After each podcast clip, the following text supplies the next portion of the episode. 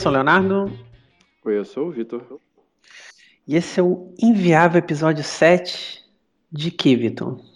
Qual episódio 7? Sobre aquele assunto assim que realmente vai determinar se você é a pessoa que é talhada para esse trabalho, que é qual editor você escolhe? Por quê? Quando? Como o seu editor vive? Você sabe sair dele? Essa, essa, essa é para você.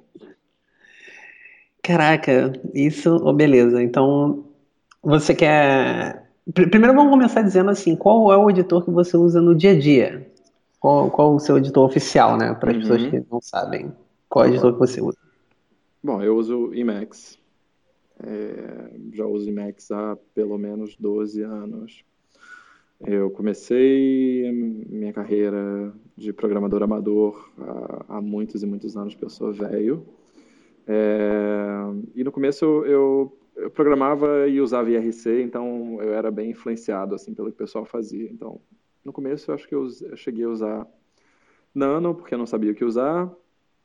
E depois eu usava um editor chamado GED, que é um editor que não é mais mantido, mas ele era um clone do Emacs, ele era um editor inspirado no Emacs, que tinha uma linguagem de extensão e tal. Então estava lá no CERN, já no começo, um, um, um Emacs-like. Depois eu passei para o VI, com muita para o Vim, né? não para o VI, mas para o Vim, é, com muita gente. Passei alguns anos com o Vim. E 2004 ou 2005 eu estava bem interessado em Lisps e tal, em Common Lisp, em Scheme. E naquela época, né, como é o caso ainda para a maioria das linguagens baseadas em Lisp, o, o Emacs era o grande editor que tinha uma super integração. Era uma experiência de desenvolvimento como eu não tinha conhecido ainda, de você estar tá sempre com um REPL aberto e o seu código está vivo, assim, você mexe, avalia, está lá no REPL, você mexe uma coisinha, devolve para o editor, era uma coisa muito dinâmica e por conta disso eu quis aprender a usar bem o Emacs. E aí começou a nossa história de amor e ódio e amor. Mais, mais amor do que ódio? Mais Acho que sim. Não, Senão você não estaria usando, né? Muito, não sei também, né? Masoquismo tá aí é. pra isso. É, cara. Bom, eu, eu, cara, sinceramente, acho que se eu for pegar minha primeira, primeira mesma experiência, eu, quando eu comecei a ver as primeiras coisas assim, a primeira coisa que eu vi em relação a criar alguma coisa para computadores foi HTML. Então, uhum. se eu for pegar lá atrás, cara, acho que o primeiro editor que eu usei foi o bloco de notas do Windows mesmo. Uhum, uhum. Assim, aquele tradicional, você pega um tutorialzinho na internet, aí você pega, abre o bloco de notas do Windows e começa a editar, né? Depois eu acho que eu evoluí para o famoso, né, Notepad mais mais, né? Uhum. Plus plus, sei lá, como a pessoa preferir. E eu usei até por um bom tempo, assim, tal, quando eu estava aprendendo, né, as coisas. E depois, se eu não me engano, se eu não me engano, eu migrei é, para Linux. Aí eu comecei a usar o, o Gedit. Uhum. Não sei se ainda existe o Gedit. Existe? Acho que existe, existe né? Existe. É, aí eu usava basicamente o Gedit com alguns pluginzinhos, assim, que tornava ele um editor mais bonitinho. Depois eu usei o TextMate, por um certo tempo também, por, por causa da hype do Railscasts e, uhum. e outras coisas e tal. Nessa época, bastante gente está usando o TextMate. Aí do TextMate, cara, é, depois eu fui direto pro Vim. Eu não, não tentei mais nenhum editor, não, porque aí o parte do TextMate não estava mais sendo atualizado ou alguma coisa do tipo. Uhum. A frequência era muito baixa de atualização. Eu falei, ah, quer saber, eu não vou migrar para um outro editor que, sei lá, se amanhã esse editor ainda vai existir. Aí eu vi que tinha os os mais tradicionais né, seria o, o vinho e o Emacs. E eu comecei a aprender o vinho, eu uso vinho até hoje. Agora ensaiando, né, talvez trocar de novo, mas, mas nunca saindo do vinho mode mais, né, porque uhum. agora isso virou uma dependência quase, né, não sei se é bom, né, mas enfim, eu, eu diria que eu uso vinho hoje ainda, na maior parte do tempo. Então, puxando essa coisa da dependência, assim, o que, que para você é importante no, no processo de edição, na sua experiência usando um editor? Cara, então é legal isso, porque isso mudou muito para mim com o tempo as prioridades, né? Tipo, é, eu acho que para mim hoje, um, talvez a prioridade número um, assim, o requisito número um é velocidade, assim. Velocidade que eu digo é, por exemplo, eu poder estar abrindo vários arquivos, editando várias coisas, fazendo várias coisas ao mesmo tempo no editor, e o editor não está dando aquele lag visual, né? Escroto. Uhum. Assim, cara, lag para mim em edição é pesado, assim, me irrita muito. E acho que a segunda coisa que eu valorizo mais hoje é uma coisa que o Vim é bem ruim, né? Eu particularmente não gosto, é o um bom ter um bom sintaxe highlight, né? Uhum. Mas quando eu digo sintaxe highlight não é só não, não é um esquema de cor, né? Só para lembrar que não é mesmo, exatamente a mesma coisa, né? Tipo você realmente poder é, ter diferenciação de cor num número, no máximo número de elementos né, possível ali na, na linguagem. Então, uhum. uma coisa que dependendo da linguagem, o Vim não é muito bom, porque não, não tem tantos grupos assim diferentes, coisas que os editores mais modernos têm, né? Uhum. Então, isso, isso é uma coisa que faz muito falta no Vim, e eu acho que é onde os editores mais modernos se sobressaem, assim. Não sei como é no Emacs. No Emacs é bom o Syntax Highlight, assim? Cara, eu... Bom, pro, pro meu gosto, é assim, tem uma paleta razoavelmente grande, dá para expressar bastante diferenciação e eu acho que sim, eu acho que sim. Eu acho que é melhor do que o Vim. É, uma coisa importante falar é que o Vim mudou muito, né?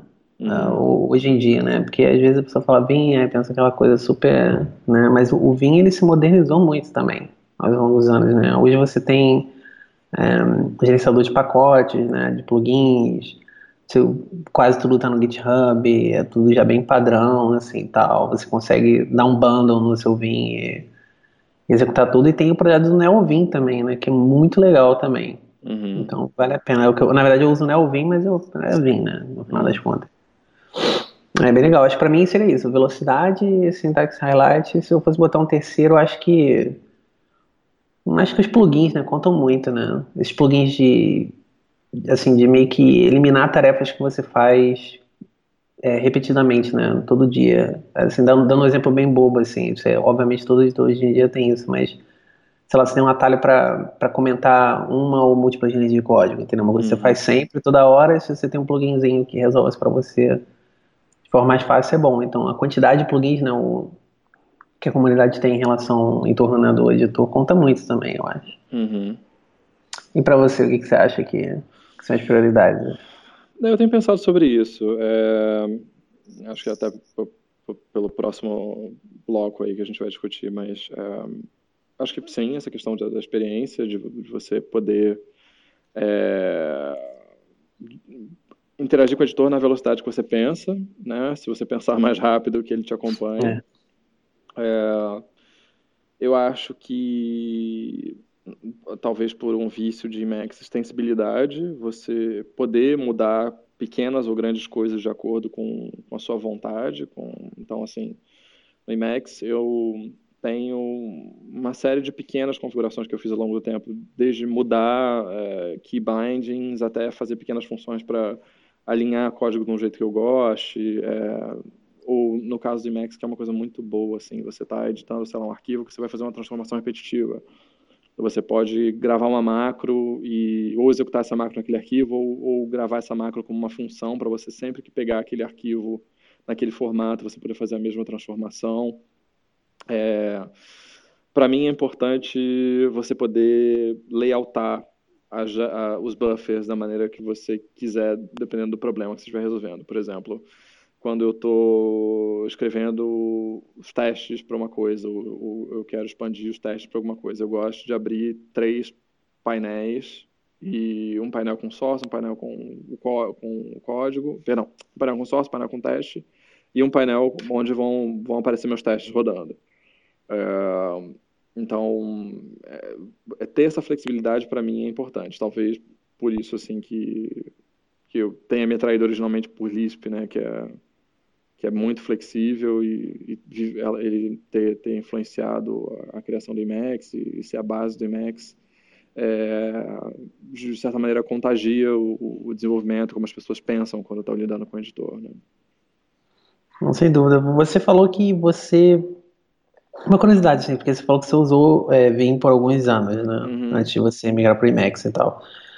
Você, assim, é, é, para quem não sabe, né, vou dar um, um, contexto, né, o Vim ele tem essa forma modal, né, de você é, editar o texto, né, que você uhum. muda, alterna entre modo de é, edição, né, visualização, tem outros, tem outros modos, né, mas enfim, esses são os mais importantes, e A pergunta é, você depois de usar alguns anos o Vim, você foi fácil para você, tipo, migrar para Max ou era uma coisa que já estava meio que muito mecânica, assim, o, o esse hum. jeito modal de editar, assim? Não foi fácil, é, foi uma coisa que exigiu um retreinamento, até porque é, o Vim, nessa modalidade, ele tende a ser muito sucinto nos comandos, então você combina uma, duas, três letras e faz uma série de ações.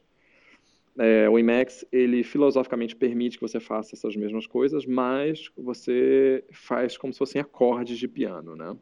Então, até existe um, uma, uma lesão famosa que é o, o Emacs Pink. As pessoas ficam com o dedo mindinho é, machucado porque Ctrl está numa posição desconfortável é, muita gente que não remapeia o teclado ou que usa muito, muito mesmo e, e acaba é, abusando do dedo é, por conta dessa característica de você ter que apertar às vezes quatro teclas ao mesmo tempo para fazer uma coisa. Mas é, é, tudo uma questão de hábito.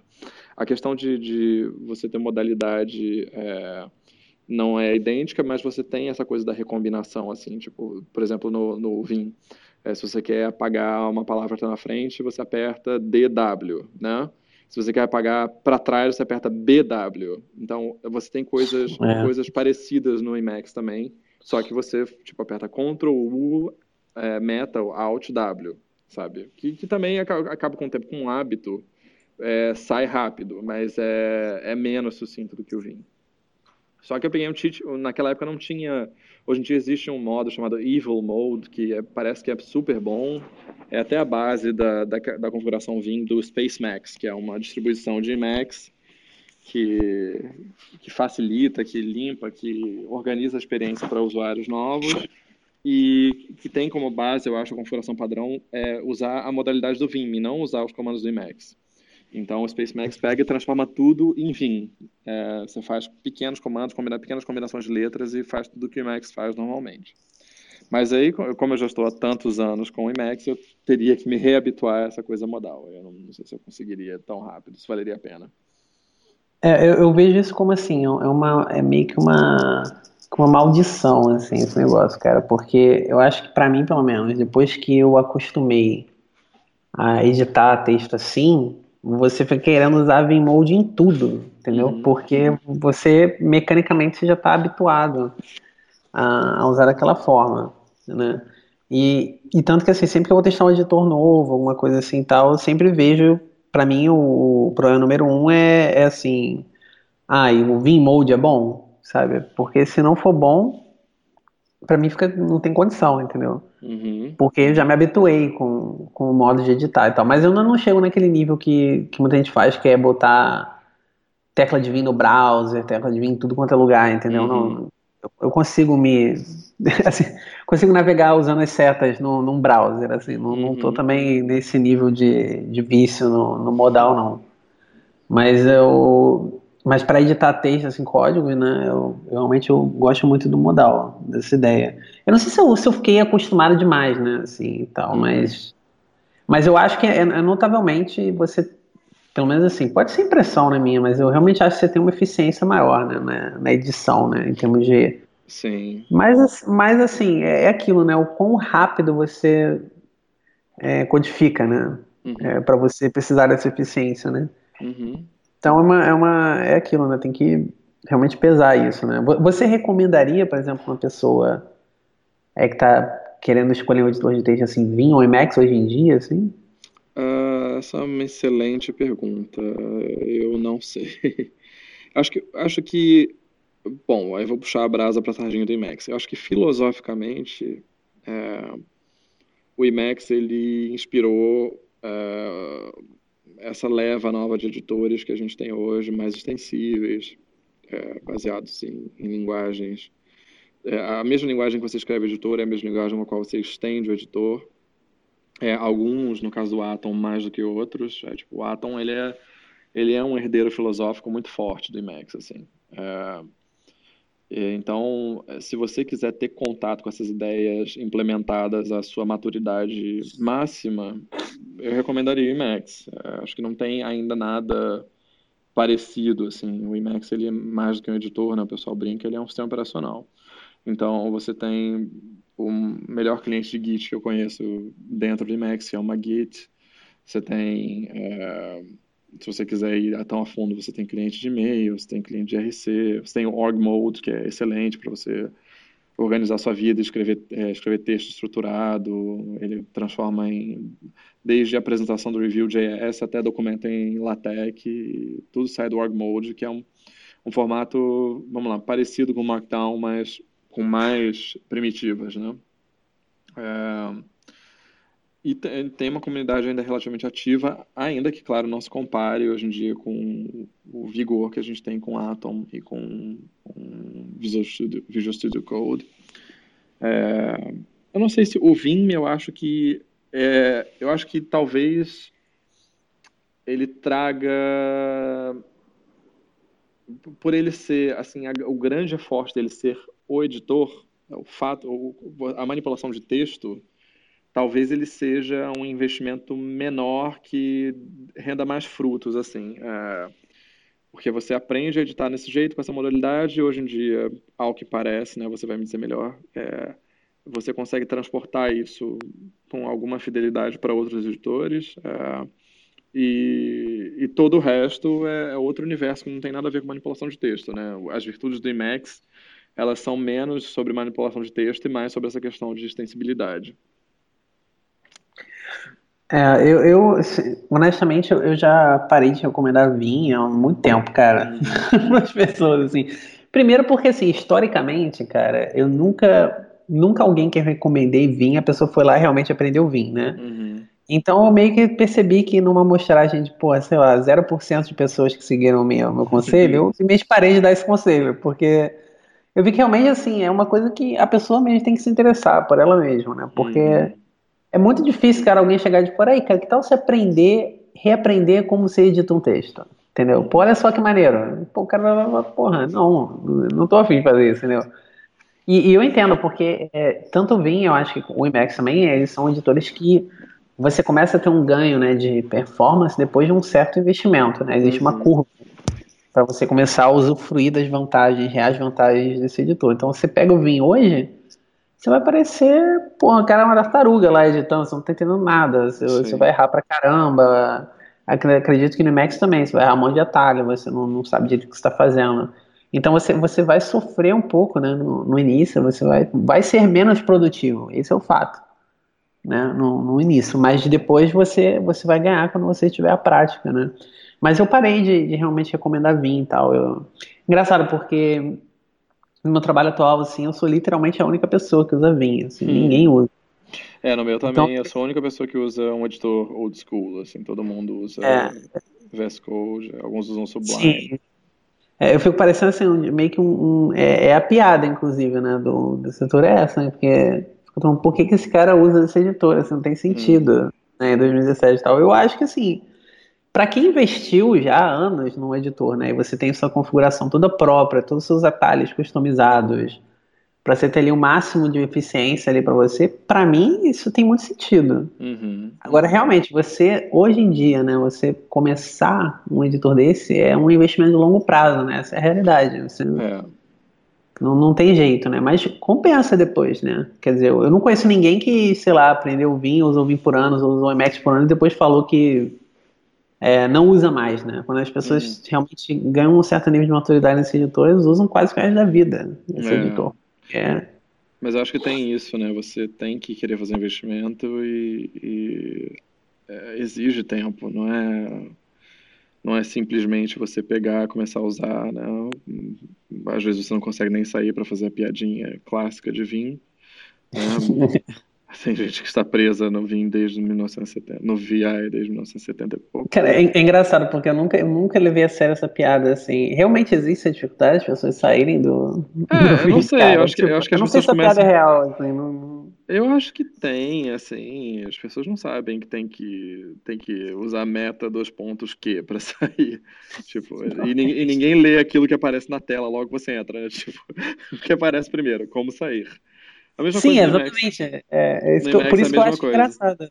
É por, por, isso que eu fico assim, pô, né, realmente as pessoas não sabem o conceito, porque aparece né, na tela bem no início. É. Caramba, é meio esquisito. Emacs é a mesma coisa, tem quando você não, não, configurou ainda, a primeira coisa que aparece no Splash é como é que sai, como é que abre arquivo, como é que sai.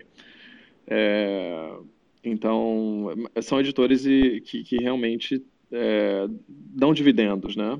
E eu acho que também só vale a pena investir num editor sabendo que ele vai dar dividendos. Né?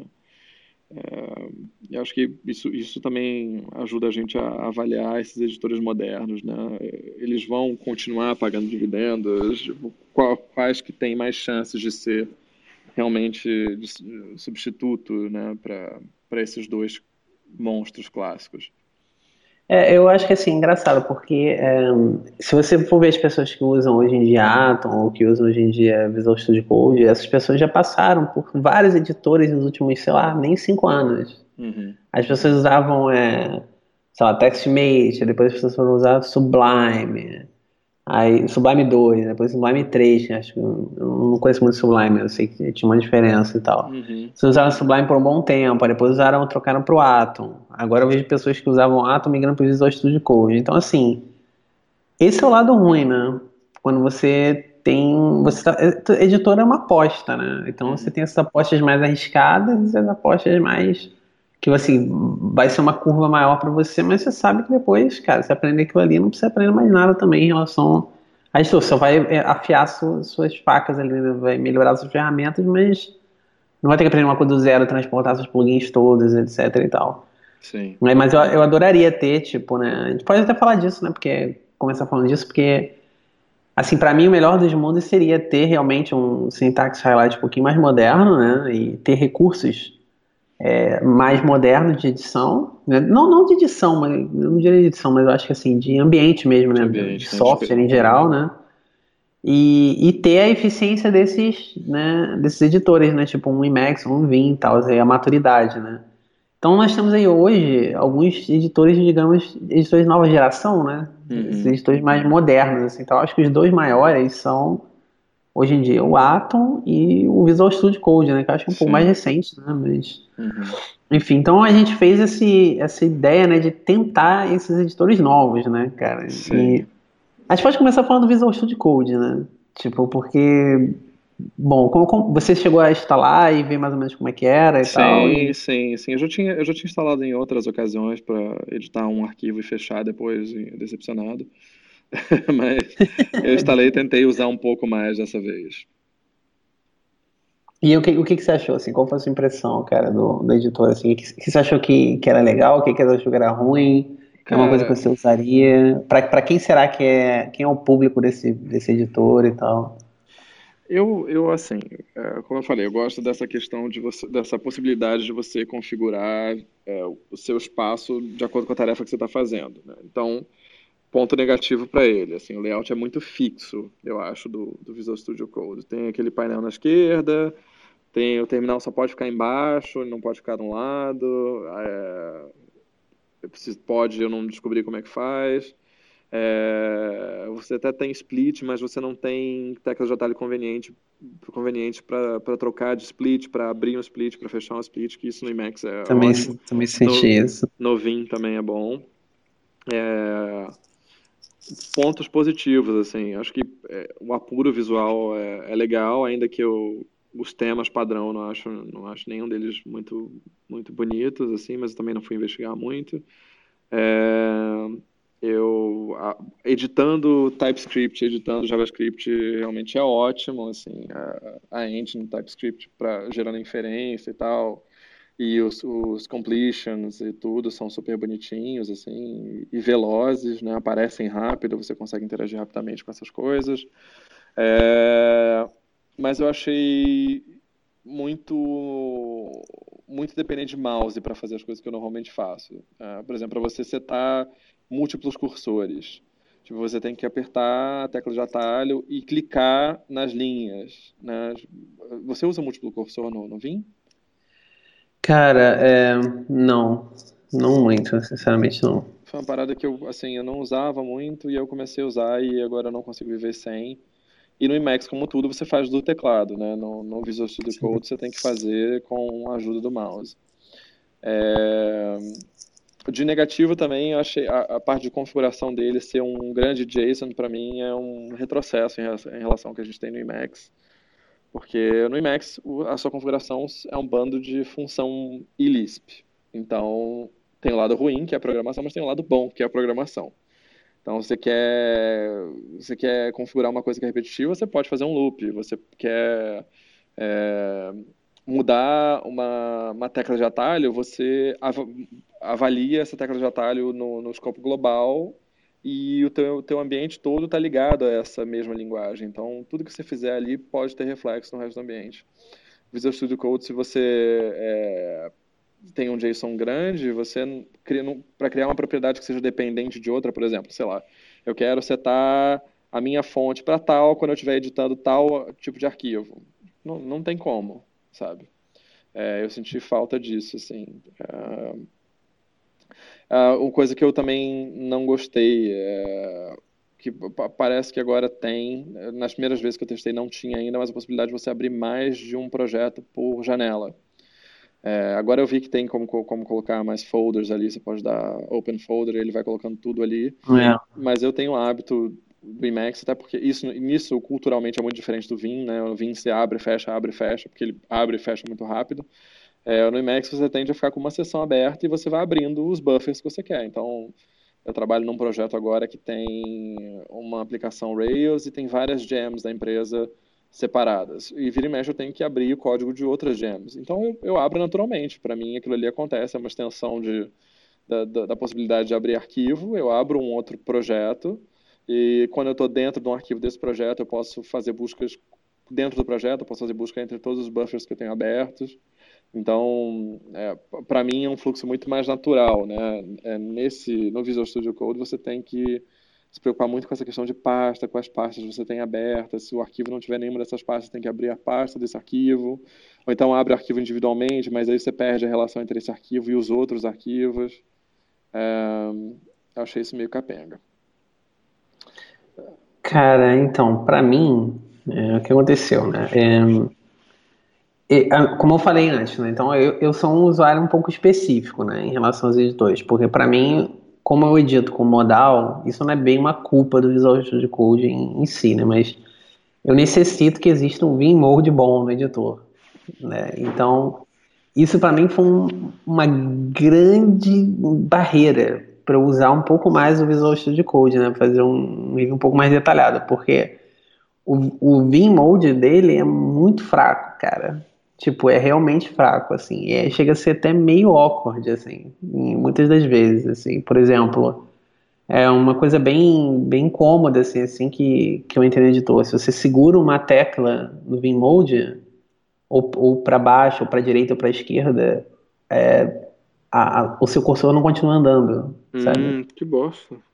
É, eu não sei por que isso. É, eu, não, eu não entendi o, a, a motivação disso. Então, isso para mim tornou totalmente inviável eu usar o Vmode no, no editor. E sinceramente, eu entendo que assim, é, pô, poderia ter corrido atrás, tentado resolver isso, poderia, sem dúvida.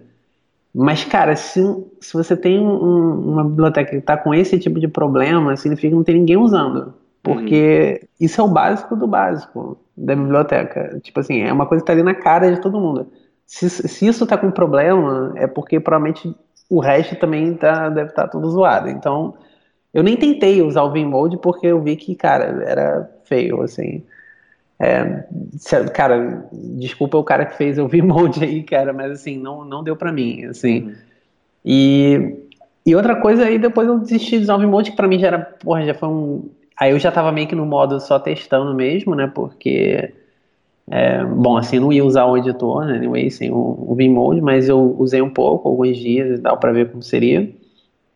Eu acho que, assim, é, para mim o que pesa de novo, né, é, é uma coisa que você mencionou, que incomoda muito você e me incomoda também. É, os editores hoje, os editores modernos, eles não são pensados para você usar sem o mouse. Isso é um, um grande problema, porque eu, eu não sei o que está acontecendo, né, hoje em dia. Não sei se eu estou ficando velho, talvez, não sei. Mas eu acho que, assim, você tem que ter é, formas de você navegar tudo no editor, fazer tudo no editor sem usar o mouse. Uhum. Porque, é, é, assim, não sei, mas depois você já está bastante treinado no editor, você fazer tudo no teclado é muito mais rápido, é muito mais eficiente. E te cansa muito menos ao longo do dia. Você que tem que ficar esticando o braço pro lado, mexendo no mouse, clicando as coisas, volta. Pô, isso para quem digita, faz isso o dia inteiro, é, é, muito chato ter que ficar fazendo isso toda hora. Então, é, eu senti falta disso. Muitos atalhos eu, eu, eu falava, ah, quero navegar para cá, como é que é o atalho que eu faço? É, não tinha. Aí eu ia buscar, tentava customizar, não funcionava direito. Então, assim, o editor não foi pensado para você usar 100% sem, sem o mouse. Você precisa de algumas coisas, você tem que ir lá com o mouse clicar. Isso me incomodou muito. Segundo, cara, é, eu não sei, mas eu, eu achei a interface um pouco esquisita do, do Visual Studio Code particularmente. Uhum. Eu, eu entendi a intenção deles, o que eles quiseram fazer, mas sei lá, eu acho que tem tem assim, você vai na esquerda e você tem uns ícones, né, ali. Uhum. Eu achei alguns ícones um pouco awkward, assim, é, tem, tem um debug, mas aí, assim, é, é, tão normal, assim, você tem um, sei lá, é, é esquisito para mim, não, não sei o que pensar, assim, eu não sei se, se essa organização de ícones é, seria o, é realmente o que, que a maioria das pessoas está usando, entendeu, ali, uhum. que é a mão, sabe, eu acho que umas coisas ali que não tem muito sentido, Tipo assim, eu preciso de um ícone de. Tudo bem, busca é uma coisa que muita gente usa, mas assim, você precisa de um ícone de busca ali o tempo todo, ali, uhum. entendeu? É, assim, tipo, acho, uma acho grande é, a primeira experiência ser isso, mas tipo, como é que tira essas porcarias? Eu não vi como. Porque... É, entendeu? Eu, eu não entendi isso, porque assim, eu entendo que, tudo bem, são coisas relevantes, importantes, muitas pessoas usam, mas assim, eu não acho que você tem que ocupar uma faixa na tela para isso, entendeu? Você tem, pode fazer na menu em cima. Você, pô, cara, o cara que é desenvolvedor, cara, tem um atalho para busca, né? Ninguém vai ficar indo lá, porra, com o mouse, clicando na busca, editando. Assim, o cara foi iniciante, tudo bem, mas mesmo assim, não acho que precisa ocupar um espaço daquele ali e tal. Então, achei algumas decisões de interface um pouco é, esquisitas, né? É, e, e, tem muito essa coisa de tudo é um ícone, né? No Visual Studio, né? Uhum. Só que muitos dos ícones você simplesmente não entende o que eles são. Tipo, você tem que ir dar o, o roverzinho você, ah, isso aqui, isso aqui. Então, é aquilo, né? Essa forçação de, de um minimalismo visual, às vezes, que não, não funciona, porque a pessoa não entende aquilo, né? Você minimiza tanto que a pessoa não está entendendo. É, tem uns ícones bem awkward, assim, não dá nem para entender o que, que é. Assim, você, tem, você entra na, na busca, por exemplo, né? Aí tem um ícone no topo que é uma. Que, que tem tipo assim, um, uns, né, umas linhas, né? Como se fosse um textozinho assim, um X meio esquisito na esquerda em cima. Aí outro, pô, o que, que é isso? Aí você passa em cima, é Clear Search. Hum. Aí você, pô, tá bom. Tipo. É, então você tem essa série de, de coisas que na cabeça deles isso é muito simples, né? Muito tranquilo, mas, cara, não é. Aí você olha na direita, por exemplo, aí você tem dois ícones com lupa. Tem um que tem uma janela com uma lupa e tem dois documentos com uma lupa. Uhum. Aí você, cara, o que, que é isso? Aí tem o, o, da esquerda é Open Changes e o da direita é Open Preview to the side. Uhum. Tipo, cara, quem vai, quem vai olhar para esse ícone e falar, ah, isso com certeza é abrir preview na direita, assim, sem, sem dúvida, assim. Tipo, não tem, ninguém vai adivinhar isso. Então, isso, esse tipo de coisa eu achei um pouco. Sei lá, eu, eu achei esquisito. Essa é a realidade. Eu, eu, eu me senti num programa esquisito, assim, sabe? Uhum. Aí, por exemplo, outra, outras coisas, né? Você entra na parte de, de plugins, né? Eu, particularmente, acho que quando eu estou buscando um plugin, eu gosto de ver uma, uma view um pouco mais confortável, né? Você, tem, você entra numa tela assim, extensões, né? tem todas as extensões, com figuras, screenshots, das extensões e tal. Aí você clica em extensões, ele abre uma. Como se fosse uma. Um, ele faz um slide de, um, uma partezinha, né, uma seção ali na esquerda, né, uma sidebar, né? E aí você, sei lá, cara, fica meio tudo muito resumido, assim. Você, aí você aperta, ele abre na direita, beleza, até que é legal essa parte. Mas eu não sei, acho muitas coisas que, sei lá, eu não casei com ele não, cara. Uhum. Muito, talvez assim, muitas das coisas que eu falei que para mim são esquisitas ou que eu não gosto, eu acho que para algumas pessoas elas tenham achado legal, entendeu? É, tem muita Sim. coisa que eu falei é gosto pessoal também, né? Tirando a parte dos ícones que desculpa são horríveis mesmo, mas o tem algumas coisas que realmente são ruins assim, mas é essa coisa assim do tipo, ah, essa visualização de plugin, para algumas pessoas isso deve ser maneiríssimo, isso aqui tá tranquilo também, isso é uma visão pessoal. Mas é, eu acho isso, assim. É, o segundo, resumindo, cara, eu, não é o editor que eu, eu conseguiria usar, entendeu? Hoje é, em dia. Não, não rolou para mim, cara. Juro que eu tentei, eu fui. De, e, e, sério, eu, eu vou muito de cabeça aberta, porque realmente eu uhum. quero né, usar um editor mais moderno, assim, tal, que tem algumas das capacidades do Vim, assim. Eu fui realmente com sendo querendo ser positivo, né? Mas, cara, não deu, tentei, de verdade, mas não, não rolou. É, o Visual Studio, Visual Studio Code eu não consigo usar por muito tempo, não. Tentei. É, não... Não, não consegui usar por uma manhã inteira, assim. Muito desconfortável. É, eu, tenho, eu tentei por alguns dias, cara, mas não tem, acho que terceiro dia, alguma coisa assim, já não tava aguentando mais, assim, tava bem, bem complicado, já tava muito irritante pra mim, cara. Uhum, uhum. E, bom, o segundo editor que a gente tentou foi o, o outro editor, né, moderno, é o Atom, uhum. né? Como foi sua experiência com o Atom, cara? É, eu, eu, eu, tinha, eu já tinha usado o Atom há alguns anos para testar, uns dois anos atrás, só de onda, é, porque eu acho que é importante salientar, assim, que que é o que você está falando. Nós usamos Emacs, usamos Vim, mas nós temos a cabeça aberta até porque são dinossauros. São veneráveis dinossauros, mas são dinossauros. Então, aspectos visuais, por exemplo, que pelos quais eu prezo e você preza também, é, são, não são tão, tão legais nesses editores. Então, quando você pega um Atom, assim, você pega um screenshot bonitão, com umas fontes bonitonas, assim, e você olha para o seu, pro seu Vim, que no máximo você configura seu terminal para ter umas fontes com ligaduras e tal. É o máximo que você consegue dar uma. É meio triste. Né? É, Aí você é. pensa, não, vou tentar. É, o Atom, há dois anos, ou até um ano, para mim era inutilizável. Assim, era, era abrir já me dava gastura. Era muito, muito, muito, muito lento. E olha que o Emacs não é, assim, historicamente, não é o mais rápido. Mas eu abro o meu Emacs muito rápido e quando eu termino de abrir, ele está ocupando, sei lá, 32 megas de memória, porque eu carrego muita configuração. É, o Atom se abre ele está gastando 300 megas de memória para fazer nada, né? Então eu tinha um pouco esse, esse pé atrás. É, mas eu gostei da experiência de usar, cara. Eu achei assim, ele tem alguns dos mesmos defeitos do Visual Studio Code em relação a essa coisa de configurabilidade, de, de como é que você organiza a sua interface. É, tem o defeito da coisa das pastas, que eu acho muito irritante, tipo um projeto por janela.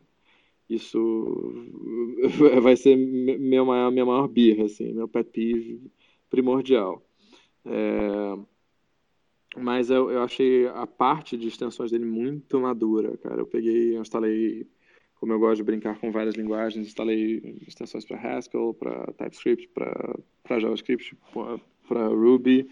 Tudo que eu coloquei funcionou assim com relativa facilidade. É... A experiência de editar eu achei boa, só editei código, né? no, no Emacs eu tenho, uso há muitos anos, então já editei todo tipo de arquivos, todo, todo tamanho. É, mas para código, assim, é, geralmente fazem a crítica ao Atom, né, que qualquer arquivo mais parrudinho ele, ele senta. Não tive problema com código, com algumas centenas de linhas e tal. Não, não, não tive nenhuma questão com syntax highlighting. É, visualmente, não tem nem como comparar o, o Atom com o Emacs, né? O, o Atom está muito à frente, é muito bonito, pode ganha né, essa flexibilidade que o CSS traz para a apresentação. É, e eu acho que espiritualmente ele está mais próximo, próximo do Emacs do que do, do que o Visual Studio Code, porque você realmente tem quase tudo configurado, configurável por JavaScript no, no Atom. Né? É muito fácil você fazer uma extensão, é muito fácil você modificar o comportamento, você pode criar comportamento dependente. Essa, esse, isso que eu falei, por exemplo, se você tem uma fonte específica para um determinado tipo de arquivo, ou aumentar a fonte tal, isso é possível de fazer, você tem hooks, né, é, de edição que o Emacs tem, por exemplo, se você quer fazer uma coisa toda vez você salva um arquivo, isso é muito fácil de fazer no Emacs e é bem fácil de fazer no Atom também. É... Dizem, eu não, não, experimentei isso com o Visual Studio Code, mas que a parte de extensibilidade do, dele é, é, não é tão boa quanto a do Atom. É mais cerimonial, assim, você pode fazer menos coisas. Né? E já o Atom ele é, ele é mais livre, você pode estragar seu editor, mas você tem a liberdade para estragar seu editor se você quiser. é, as críticas que eu faço são críticas de performance, assim, eu acho que ele consome muita memória, cara. Ele é, ele é meio lentinho, ainda que tenham sido feitas muitas modificações positivas, até nessa versão mais recente. Que logo que saiu, eu lembro que eu te mandei uma mensagem que eu fui testar e estava bem mais rápido para abrir arquivo, salvar e tal. É, mesmo assim, comparado com o meu fluxo de trabalho com o Emacs, ainda é um pouco agarrado, assim. E é, ele tem um, um Emacs Mode razoável, mas como eu troco muito binding no Emacs, ele não me permite trocar igualmente no, nesse binding. Eu, eu meio que teria que é, setar todos para poder mudar um, sabe? Ele não, não deixa eu mudar, hum. eles não são configuráveis individualmente.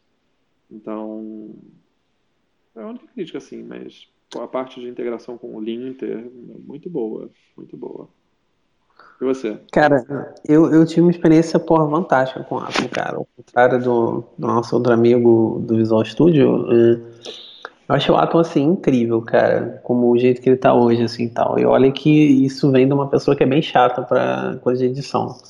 Eu acho que, que o... Primeiro, é, o Syntax Highlight é maravilhoso. Cara, sério, assim, é cada, cada grupo, cada coisinha que você tem, cada detalhe, cara, você tem uma coisinha diferente assim na tela, sabe? E isso para longos, né, longas sessões de código, cara, isso dá muita diferença, mas muita diferença mesmo. Porque você visualmente você escaneia menos né, a tela, né? Para procurar o que você quer algumas vezes, né? Quando você está ali numa área de proximidade do que você está editando.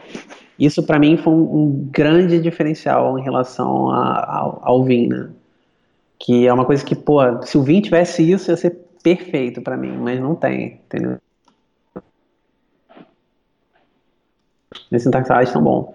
E falando de Vim, né, cara, o Vim Mode do Atom é o melhor Vim Mode que eu usei, fora do Vim, é claro, né? É até hoje. Assim, é praticamente perfeito, cara. É, eu vou te dizer que as coisas que eu não, não consegui replicar eram porque eram coisas customizadas do Vim para mim, que eu customizei. Então, por exemplo, eu tinha muitos, muitos atalhos no Vim com duas letras seguidas, né? Tipo a FF, etc. E eu tinha muitos atalhos assim customizados que eu tinha. Então, nem todos esses atalhos eu consegui replicar no Atom, mas aí também eu queria um pouco demais, né? Eu acho que é, tá, tá, bom, né? assim, mas eu acabei trocando para outros atalhos, né? Simplesmente eu, eu, meio que retreinei uns dois ou três atalhos que eu usava com frequência. E para mim ficou o resto, e eu consigo usar o Atom é, com o Vmode e tal, sem praticamente usar o mouse. O que eu diria que é, eu consigo usar sem usar praticamente para nada o mouse, porque o Atom ele não só ele portou um excelente Vmode, como os plugins famosos do Vim é, também tem versões para o Atom. Então você tem é, o Nerd Tree, né, Nerd Surround, que são os clássicos né, do, do Vim. Você tem versões equivalentes é, no Atom. Então, se você está vendo do Vim e está querendo um editor mais moderno e tal, cara, o Atom é, é, o caminho, porque tem praticamente todos os plugins famosos do Vim tem versões para o Atom com o Vimode compatível. Então, é legal porque você consegue ter todas as capacidades, né, do, praticamente todas as capacidades do Vim, né, e tirando as coisas mais avançadas, é claro. E você consegue ter as coisas boas que o Atom traz também, a mais do que o Vim, que é um lint muito bom, um autocomplete muito bom, mas se bem que assim, o Vim hoje em dia tem um autocomplete muito bom, né, com o Nelvin já tem, já faz isso em forma assíncrono, né, então é muito rápido, então, mas mesmo assim, o ato ele, ele tem essa, essa questão visual muito legal, né? Você, tem alguns pequenos perks, assim, tipo, ah, você pode ter é, ícones de tipo de arquivo bonitinhos, né? No seu, é, De verdade, assim, sendo muito frívolo, é disso que eu mais sinto falta. No, Sim, no não, total, total, com certeza. Eu sinto muita falta disso mim também, porque é aquilo que eu falei, parece que é besteira, ah, não, mas é um ícone, isso não faz nenhuma diferença. Tá bom, na prática não faz diferença, mas, cara, é aquilo que eu falei, visualmente, né, para você, quando você tá trabalhando o dia inteiro com aquilo, isso faz sim diferença, porque nem sempre você vai estar tá fazendo uma busca para um arquivo, às vezes você só está olhando ali visualmente numa área ali, você quer um arquivo, um ícone do lado, uma cor diferente, isso dá, cara, dá muita diferença, dá um conforto, né, na hora no, do trabalho que você não tem, né, com esses editores mais antigos. E, assim, comunidade do Atom extremamente ativa, cara. Você pega os seus plugins, é update todo dia, sabe? Isso é muito legal. E, cara, muitos, muitos plugins, a quantidade de plugin é absurda. Assim, tem, tem plugin para tudo, tudo que você imaginar. Eu vou dizer que nem todos são, são excelentes, né? Mas os mais conhecidos, né, são muito bons. E o cara que fez o Vmode do Atom, ele é tipo para quem é do Vim, né, ele é tipo o Team Pope do Atom. Né? Ele tem um monte de, de plugins fodas e tal que o cara fez. É muito legal. E acho que assim, para não dizer que eu só, só tô falando bem do editor, né, é, a única coisa ruim que eu achei no editor é, é realmente não ter um, é, um plugin legal de terminal, né. Eu sei que muita gente vai falar que, ah, não, mas tem um ou dois plugins que são bem legais para terminal e tal. Mas, cara, ainda está muito longe de ser um negócio maneiro, assim. Você poder abrir múltiplos terminais e navegar entre eles com, no teclado, né? De forma confortável e tal. Eu não consegui replicar esse, esse fluxo, né? Que é uma coisa que eu tinha, no, não, não exatamente com o Vim, mas eu usava eu sempre o Vim com o Tmux, então eu meio que posso fazer esses splits de terminal e, e coisa e tá bem confortável. Isso eu não consegui replicar no Atom, então o lado ruim para mim é que eu ainda tenho que ficar dando o Alt Tab, né, no, entre o terminal e o, o editor. Não consegui realmente unificar os dois num, é, é. num ambiente só, né? A parte ruim, né? Mas assim, não, pô, é difícil, né, ser também perfeito, né? Mas eu acho que tá num caminho, cara, muito bom, assim. Eu acredito que a gente vai chegar num nível, né, se, se a comunidade continuar investindo o tanto que investe hoje nesse editor, a gente vai chegar num caminho que vai ter tudo, cara. Porque é muito legal. E a, verdade é você pode fazer plugin, se não me engano, em CoffeeScript e se JavaScript pode também, não tenho certeza. Pode, pode. O projeto mesmo está migrando para S6, já está quase tudo migrado. É, então assim, é, pô, JavaScript é uma linguagem muito popular, né? Então a quantidade de plugin que você vai ter pro Atom, cara, é enorme, né? Então é, muita gente contribuindo, né? Como eu disse, muita gente contribuindo significa que também vai ter muito mais plugins de baixa qualidade, mas assim, poxa, é uma questão de você saber selecionar, né? O que você vai instalar no editor. E eu, eu concordo que ele realmente consome bastante, assim, memória. Melhorou muito, mas ainda comparado com os é, editores assim, de terminal, obviamente, consome relativamente mais. Para JavaScript, eu achei ele muito rápido, mesmo com esses, é, assim, essa desvantagem, né? Mas eu não sei porque quando eu fui mexer em projetos grandes é, com Ruby, ele dá umas sentadas assim várias vezes comigo. Acontece com você também? Ou... É, aconteceu sim. Aconteceu sim. Cara, comigo dá uns lags assim sinistros, cara, às vezes, assim, com, com Ruby. Com JavaScript eu não senti esse lag, mesmo com projetos bem grandes de JavaScript, não, não senti lag nenhum. Mas com Ruby, cara, dava uns lags muito sinistros. Tipo.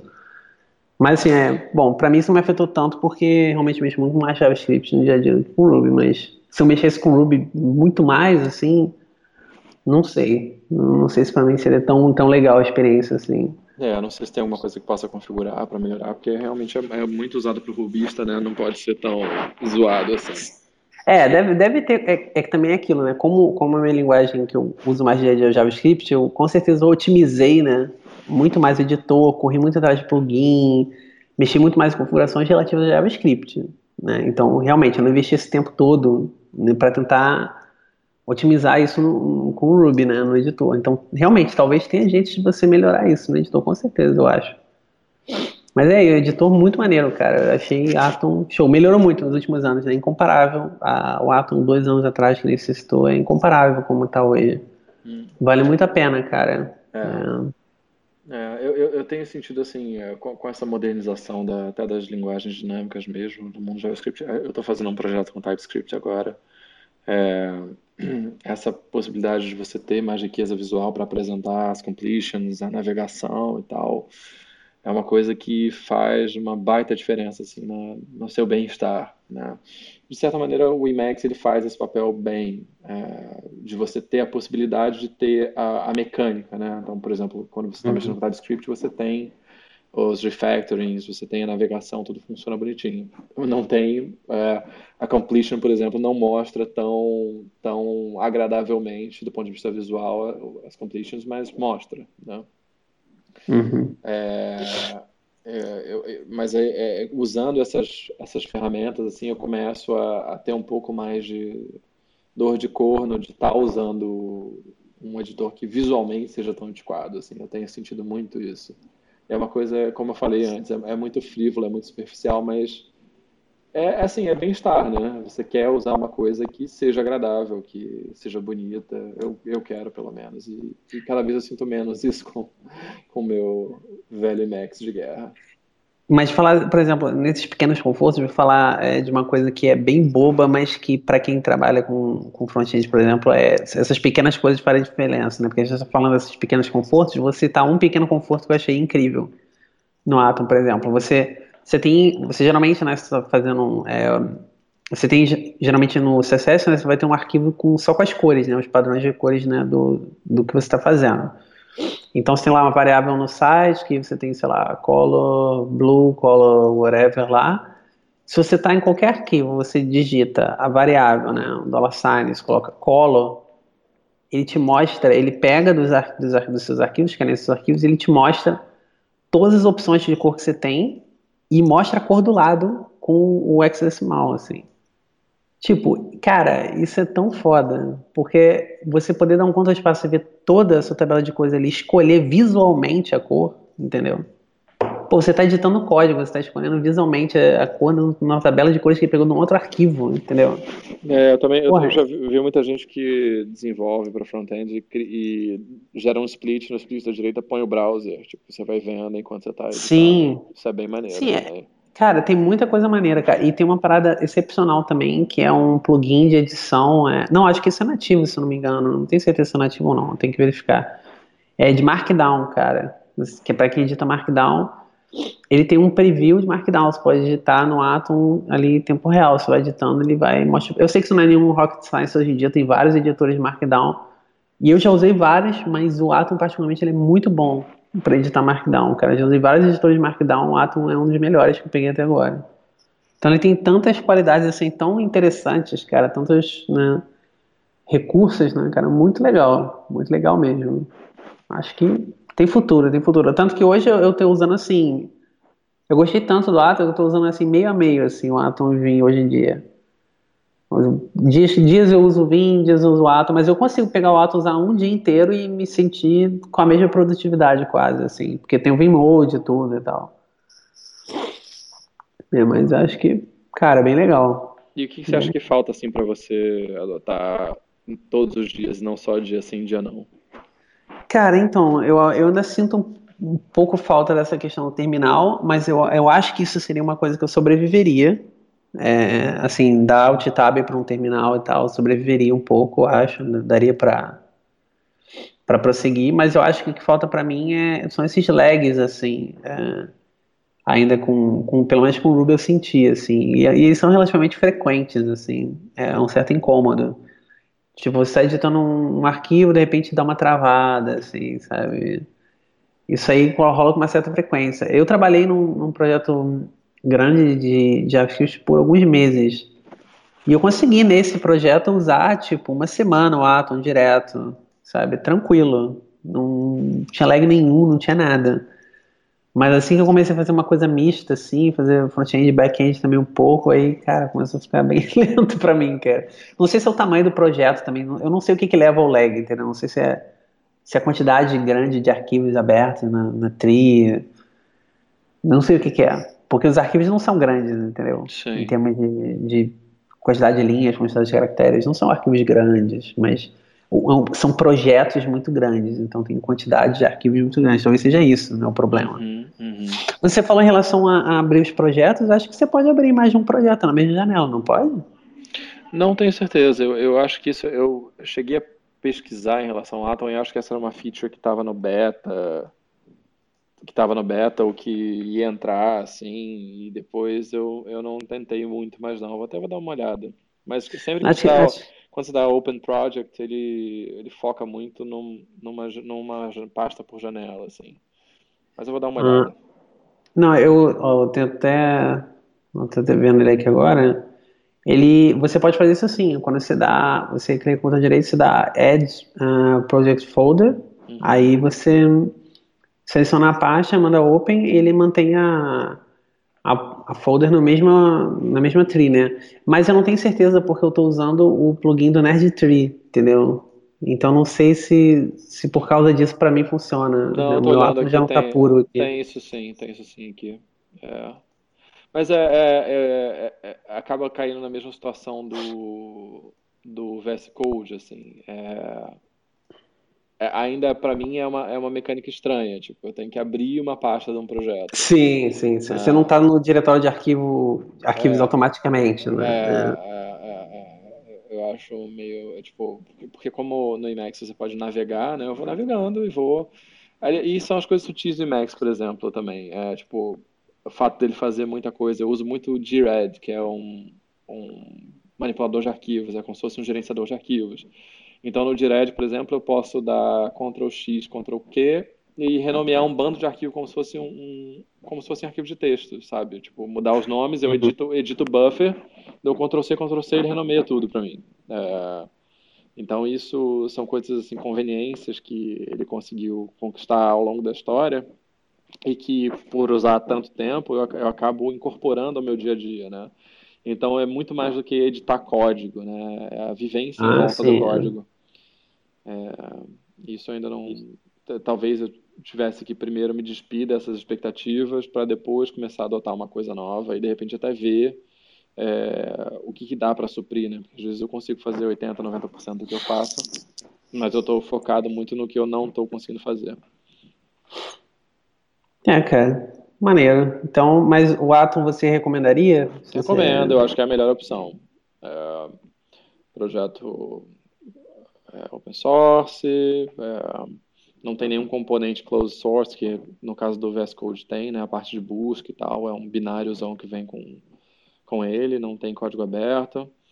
Então, é, há certas coisas que fazem ele ser mais rápido são justamente a parte fechada dele. É, Hum, ele, eu acho que o Atom, espiritualmente, assim, ele é, tá no lugar mais, mais correto. É, e, e talvez essas coisas de performance eles consigam, ao longo do tempo, realmente resolver, né? Eles estão adotando táticas bem agressivas, assim, para acabar com essa percepção. Eu não sei se você, às vezes, vê algum thread relativo a isso nesses sites, tipo o site odioso Laranja Hacker News. É, mas, mas se você fala de um, vem a turma do outro, fala mal. E sempre, sempre tu- você fala alguma coisa do Atom, vem a turma do VS Code falar mal do Atom. Ah, normal, é, mas eu já nem, isso aí já passa, já, meu filtro já bloqueia, já Mas é interessante lembro. que a nova guerra de editores foi transportada para essa geração nova, né? Que antigamente era, era VI versus Emacs. Agora, Cara, é que, é que o VI e Max é, é tudo cachorro morto já, né, cara? Exatamente. Vai, vai chutar ali? Não, não vai, né? Já- É, assim, é- são poucas pessoas que usam na real hoje em dia, cara. eu Não... é, é, e- e Vim muito mais do que Emacs, e mesmo assim não são muitas pessoas. Não é, pra você ver, tipo, eu já aqui, é, é, aqui em Berlim, cara, eu já fui a vários é, encontros, né, e já programei com outras pessoas também, né, fora do, do meu trabalho e tal. E, cara, assim, eu encontrei um cara que usava Vim e só. Assim, é, eu vou, vou, vou admitir que quando eu fui num, é, num evento que era tipo um hackerspace aqui de Berlim, assim, que era bem, é, bem true, assim, sabe? Tinha, tinha muita gente usando as versões mais customizadas ever, cara, de Vim e Max, assim, mas Uhum. era um pessoal realmente, pô, um pouco mais velho também, que já programava há muitos, muitos anos, então você via que eram pessoas que já estavam investindo na editora ali há muito tempo, né? As pessoas mais, mais um pouco mais jovens, que, começaram a não, não ter muito tempo, não conheço ninguém que use É, é. Vim e Eu, tô vendo isso no meu trabalho também, via no trabalho antigo. É, eu era. Acho que por um tempo a gente teve um colega, né, que usava Emacs, mas não era, não era muito convicto. É, gost- gostava, mas não investia tanto, né, no, no- no editor, né? É, mas eu acho que é isso, cara. Atom aí talvez aí uma boa opção. Levamos fé de que vai melhorar ainda mais, né? Já melhorou, né? né? Se eu Sim, comparar sim, com sim. melhorou muito, né? Tomara que continue esse caminho aí, cara. Visual Studio, é, não sei, cara. Tem, teria que mudar muita É, coisa pra é começar a bom, mas achar é pra legal. mim. É, é bom, É, assim, é- tecnicamente não- é bom, mas não é pra mim, não. Não, não casou pra mim, não. Talvez pra, com outras linguagens, né, e com outros tipos de, de assim, outra forma, né, de trabalhar seja bem legal, né, dependendo do que, que a pessoa tá fazendo, mas para mim também não, não, não rolou uma sinergia ali não, cara. Ficou, ficou um momento awkward ali, eu e o editor, ali, a gente não se entendeu. Mas, cara, é, é isso então, cara. É isso? Temos é um episódio. Temos um episódio. Vamos para, para as pics.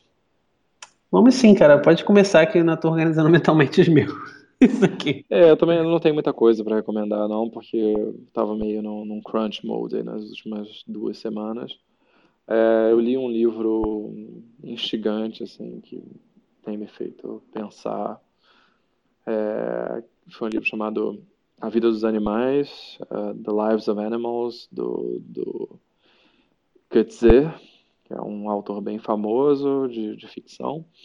E é uma meta-ficção sobre é, a relação que a gente tem com os animais, né? É, a relação que a gente tem de, de proximidade e ao mesmo tempo de, de tratá-los como alimento e os abusos que a gente comete dentro disso, né? bem na linha é, daqueles vídeos sensacionalistas é, de, de, vacas indo para batedouro, mas com uma pegada mais filosófica, assim. Eu achei muito legal, é um livro curtinho e o mais legal mesmo do livro é que ele fez é, essa são duas palestras que uma personagem ficcional dá numa universidade ficcional mas na verdade ele foi dar palestras em universidades reais. E quando ele deu a palestra na Universidade Real, ele deu a palestra ficcional, ou seja, escreveu ficção para aplicar na realidade, meio que para se, se, se, apresentar argumentos diferentes, se distanciando pessoalmente, né?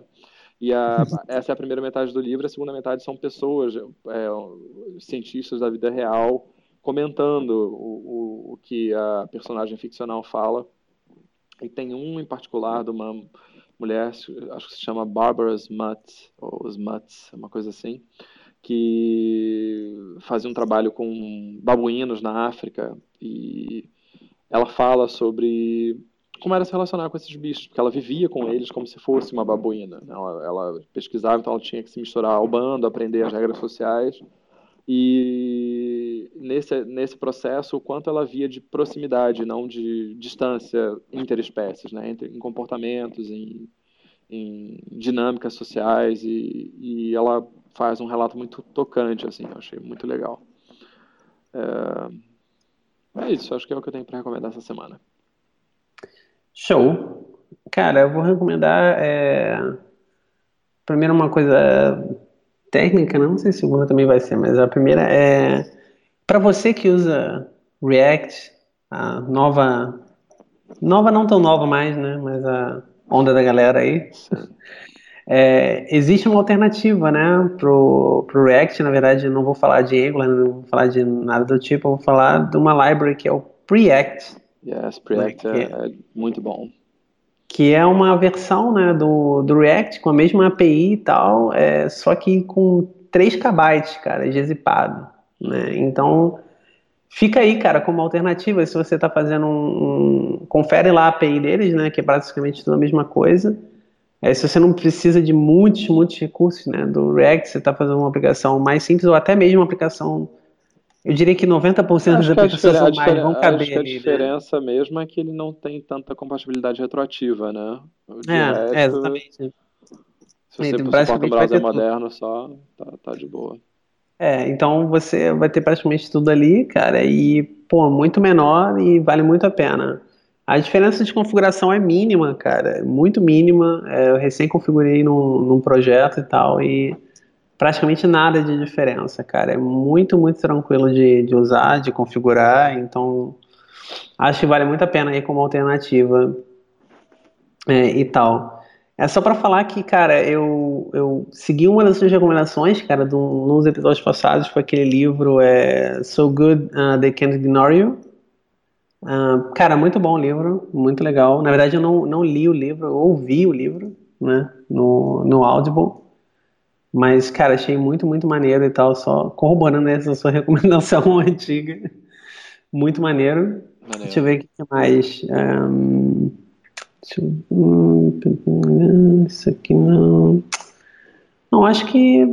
Cara, acho que é isso, cara. Não tem muitos piques hoje, não, cara. Ah, beleza. Mas essa, essa foram duas boas recomendações. Então é isso, cara. É isso. Então estamos aí, queridos ouvintes aí, se é que alguém está ouvindo isso, agora nosso. a essa altura esse podcast já foi publicado, eu acho. Uhum. Né? Então, tipo. Se a gente, a gente vai ter algum dia algum e-mail para as pessoas mandarem e-mail ou, ou não? Só para a gente ficar Vai, deprimido. pra gente chamando ficar aqui. olhando com a mãozinha no queixo e uma lágrima escorrendo pela bochecha. Sim. É, ter. entendi. Beleza, então em breve alguém pode mandar um e-mail pra gente, por enquanto vocês não vão mandar porra nenhuma, não. Então Então tá fica por aí mesmo. Valeu, Também. até semana que vem. Abraço.